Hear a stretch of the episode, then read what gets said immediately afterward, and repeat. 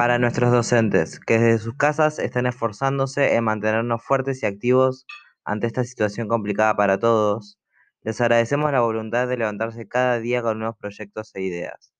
Porque la parte más difícil se la llevan ustedes, que restan tiempo de su día con sus familias por ayudarnos a nosotros durante todo el día e incluso hasta altas horas de la noche.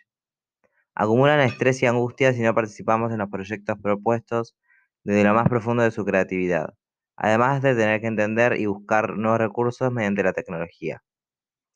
Les fue doloroso dejar el aula y el contacto con los alumnos, reemplazándolo por una máquina llena de cámaras apagadas, iconos vacíos, micrófonos sin respuestas.